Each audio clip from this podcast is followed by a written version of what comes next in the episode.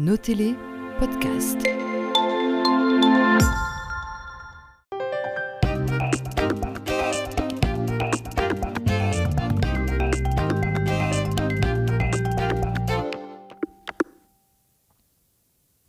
Bonsoir, bienvenue dans votre émission Zone Franche. Ce soir, nous recevons Olivier Clincmailly. Bonsoir Olivier, merci d'avoir accepté notre invitation. Bonsoir Jérôme, avec plaisir.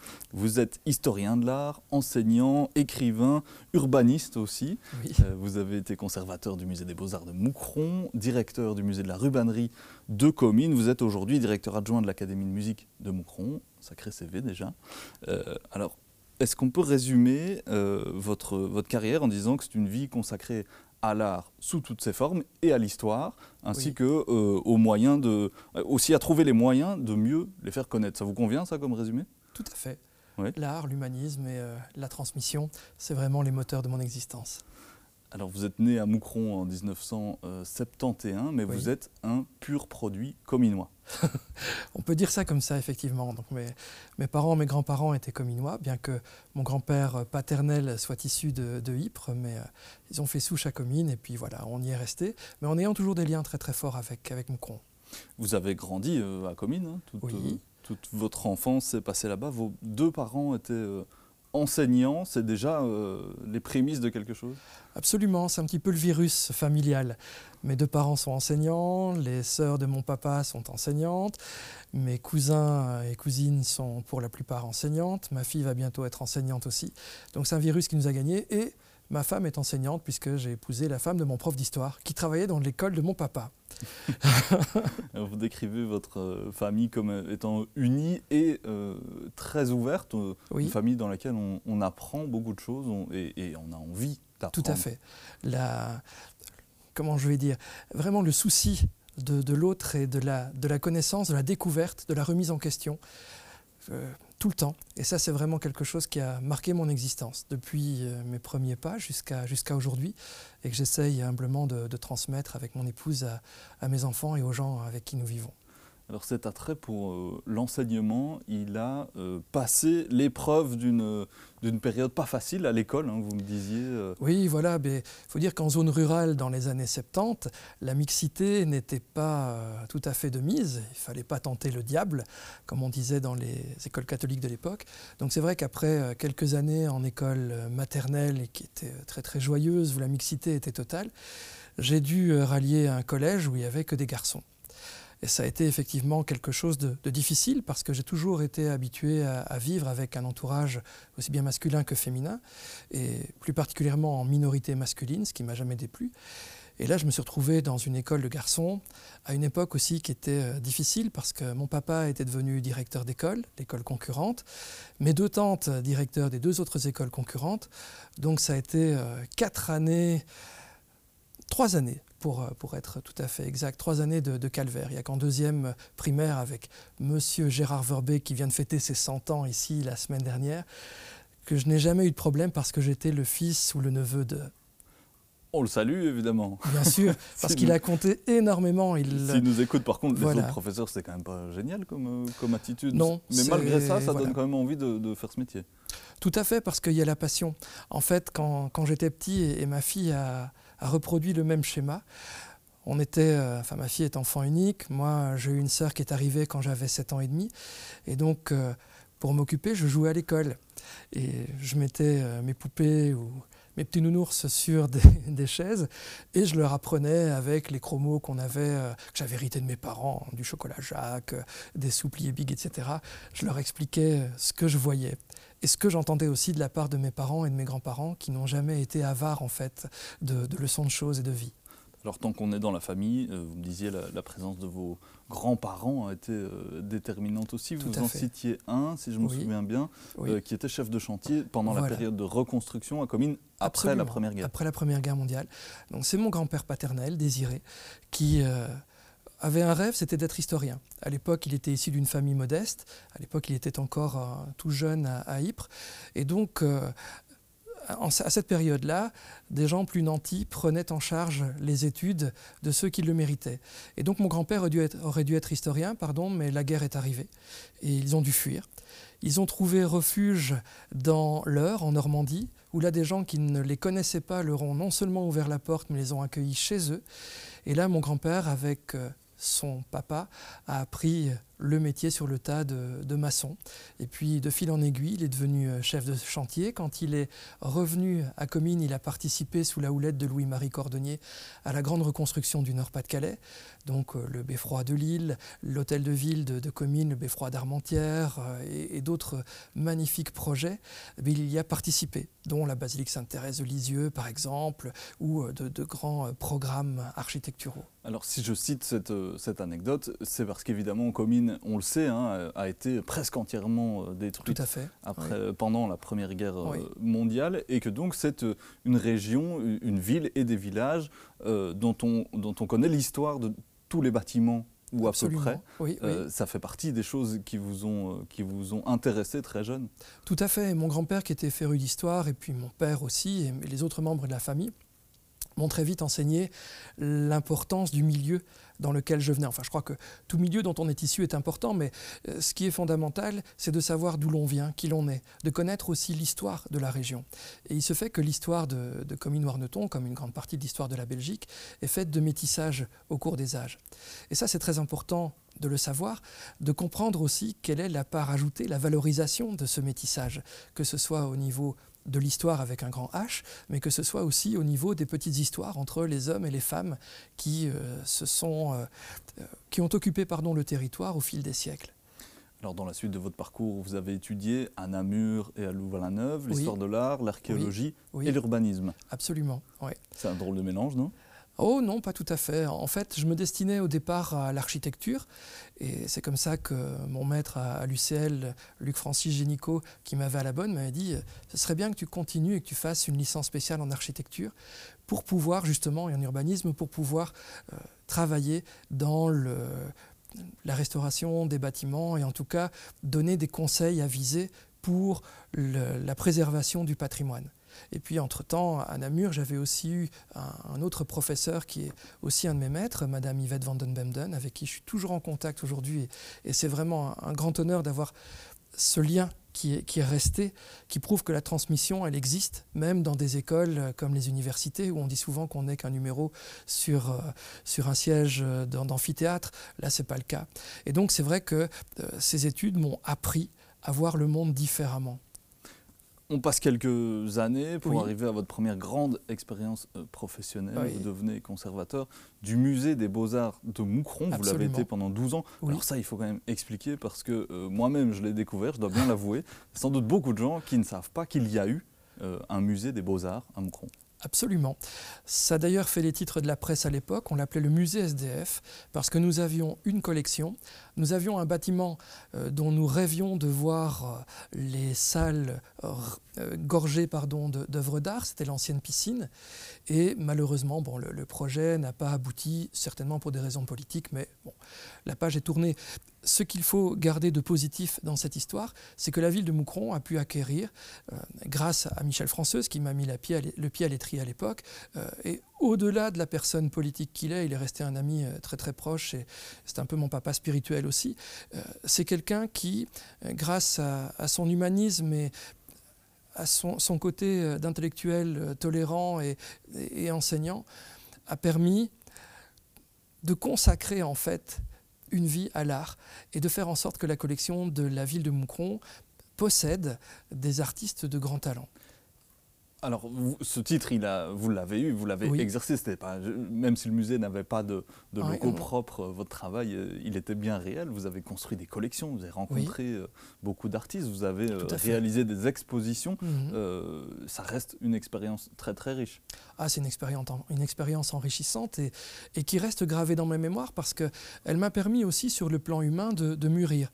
Même si, quand on a la tête dans le guidon, on ne se rend pas tout de suite compte de la, joie, de la, du privilège, je cherchais le mot exact, que l'on a de rencontrer des artistes, de pouvoir travailler avec eux. Mais quelle époque formidable Alors c'est vrai qu'avec le temps qui est passé, les moyens alloués à la culture se sont restreints. Et on en parlait il y a quelques années d'ailleurs avec Michel euh, François, c'est qui disait, ben, à l'heure actuelle, on ne pourrait plus refaire ce qu'on a fait. Mais donc on est vraiment content d'avoir pu modestement laisser cette petite pierre, ce petit caillou dans, l'histoire de, de Moucron. Alors à propos de cette époque, on a été euh, fouiller nos très riches archives et on a retrouvé euh, un petit bout parmi d'autres. Hein. Il, y a eu, euh, il y a eu plusieurs reportages, mais que je vous propose de regarder. Il date de 2004. C'était un moment où la ville avait décidé de renommer un certain nombre de rues en leur donnant ah, des noms d'artistes régionaux. Absolument. Les illustrations issues du patrimoine communal ont été fournies par le musée des beaux-arts de Moucron.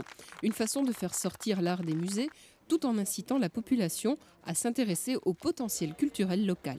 Je crois que c'est toujours bon d'avoir des reproductions qui glanent nos villes. En plus, souvent, les noms de rues, quand il s'agit de noms de, personnes, euh, bon, les jeunes générations oublient très souvent qui sont ces personnes, ce qu'ils ont fait, etc. Ce qu'elles ont fait, pardon. Et ici, c'est une bonne manière de, se rappeler au bon souvenir du citoyen. Je crois que c'est important justement de, de, pouvoir éduquer les gens. Et à un moment où l'art est mal vécu, où les musées sont très poussiéreux, je crois qu'il est important de sortir un petit peu l'étoile de leur musée. Alors c'était euh, une expérience intéressante, hein. il, y a, presque 20 ans maintenant, bientôt 20 ans. Euh, on y était un peu forcé, vous le disiez, parce qu'il n'y avait pas de bâtiment, mais est-ce que c'est un bon exemple de ce qu'il faut faire parfois pour faire découvrir ou redécouvrir l'art aux gens? Je crois, modestement, oui. Parce que le projet que nous avions ficelé, Michel François et moi, était un projet participatif. Je m'explique. Nous avions effectivement des toiles de peintres connus et reconnus. Euh, que ce soit au niveau belge ou international. Mais nous trouvions aussi qu'il était important, on parlait tantôt du, milieu dans lequel on évolue, de montrer aussi aux gens la richesse de ce qui existe juste à côté de chez eux et qu'ils ne connaissent pas toujours. Et donc pour nous, les relais locaux, qui étaient des relais de qualité, je pense à Georges Wesh par exemple, ou à, Urbino et, d'autres artistes, je ne vais pas les citer tous, mais c'est important de montrer aux gens qu'il y a plus qu'un frémissement culturel dans leur ville, mais qui a vraiment une marmite, un chaudron qui est là, qui est prêt à, nous servir ce que nous euh, avons, ce dont nous rêvons effectivement, et puis qui nous permet aussi de goûter à des saveurs auxquelles on ne s'attendait pas. Et voilà, ça c'était vraiment un projet formidable. Un dernier mot sur cette euh, fameuse expérience du musée des beaux-arts de Moucron. Les collections, elles existent toujours, en tout cas une partie, et elles sont elles sont stockées quelque part Elles sont stockées en principe au, centre culturel. Voilà, elles ont été, donc il y a la personne qui, m'a succédé actuellement, c'est Meggy Van de Castel qui gère la collection de la ville. Très bien. Euh, alors, on passe à une étape euh, ultérieure de votre vie qui a duré euh, tout aussi longtemps. Vous êtes devenu directeur du musée de la rubannerie de Comines. C'est là que sans doute la majorité de notre public vous connaît, en tout cas dans, ces fonctions-là. Euh, cet outil-là, vous l'avez transformé. Euh, euh, c'était, un musée géré par des bénévoles. Vous en avez fait un lieu, un lieu reconnu pour ses collections, pour l'outil pédagogique qu'on en a fait aussi. une sacrée expérience. C'est une sacrée expérience, bien sûr. Je n'étais pas tout seul dans l'aventure. Hein. C'est comme pour Moucron, il y avait toute une équipe derrière. Mais euh, ce qui a été un, magnifique euh, challenge, c'était le fait de passer effectivement d'une structure bénévole à une structure qui soit, euh, donc, a été reconnue par le ministère de la Communauté française et qui demandait donc une certaine professionnalisation. C'est un mot qui fait peur aux gens.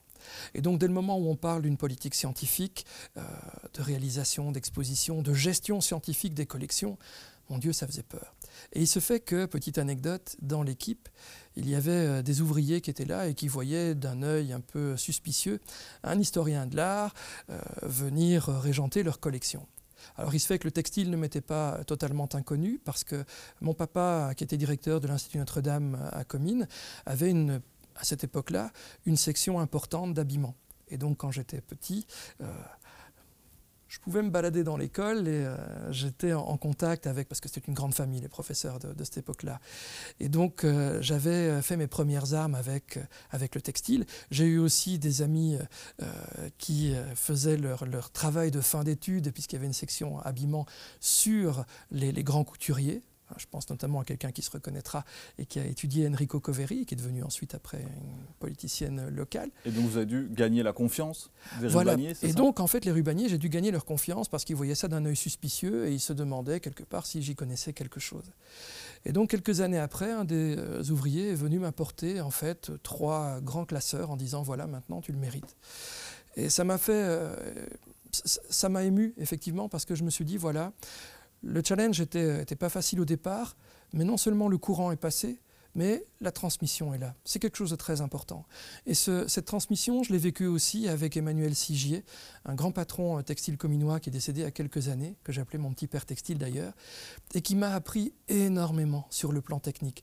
Il fait partie de cette génération de patrons qui non seulement dirigeaient une entreprise, mais connaissaient tous les tenants et les aboutissants de chacun des postes, depuis le plus humble jusqu'à euh, la présidence direction générale de, l'entreprise. Alors un tout petit mot pour ceux qui ne connaissent pas le musée de la rubannerie, il faut y aller parce qu'il euh, y a des magnifiques machines. Vous le disiez, c'est un outil pédagogique euh, formidable parce qu'on peut les voir fonctionner. Absolument. elles peuvent, on peut les toucher. Pourquoi c'est si important de, de, conserver, de partager cette histoire industrielle? Qu'est-ce que ça a de spécial?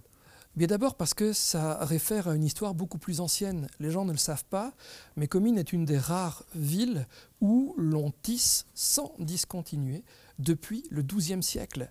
Quelle autre cité peut s'enorgueillir de cet argument d'autorité-là? Très peu. Et non seulement il y a cela, mais le deuxième pilier, c'est que l'on a travaillé dans le textile de qualité des choses qui permettaient de changer la vie.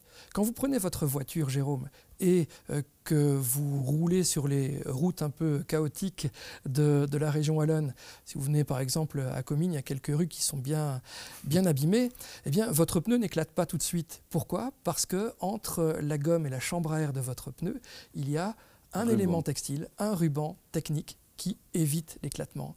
Eh bien, ce type de ruban été réalisé à Comines. Alors, le temps passe vite. Euh, il nous reste déjà plus que quelques minutes, mais je voudrais aborder un dernier sujet avec vous, qui est euh, l'écriture, puisque euh, vous avez commis un certain nombre d'œuvres littéraires, évidemment, on peut les appeler comme ça. Vous avez mhm. écrit des articles scientifiques, des livres d'art, mais aussi des romans, des fictions. vous dites que l'écriture est un outil d'expression discret. Pourquoi? Oui, parce que c'est à la fois se voiler et se dévoiler. On écrit, euh, contrairement à ce que disent les gens, on n'écrit pas pour les autres, on écrit d'abord pour soi, parce que c'est un élément vital, parce qu'il y a cette petite euh, musique intérieure qui nous dit voilà, il faut y aller. Alors personnellement, euh, sans vouloir être prétentieux, j'écris depuis mon plus jeune âge, et c'est vraiment quelque chose de vital, quelque chose qui me permet de, coucher des émotions.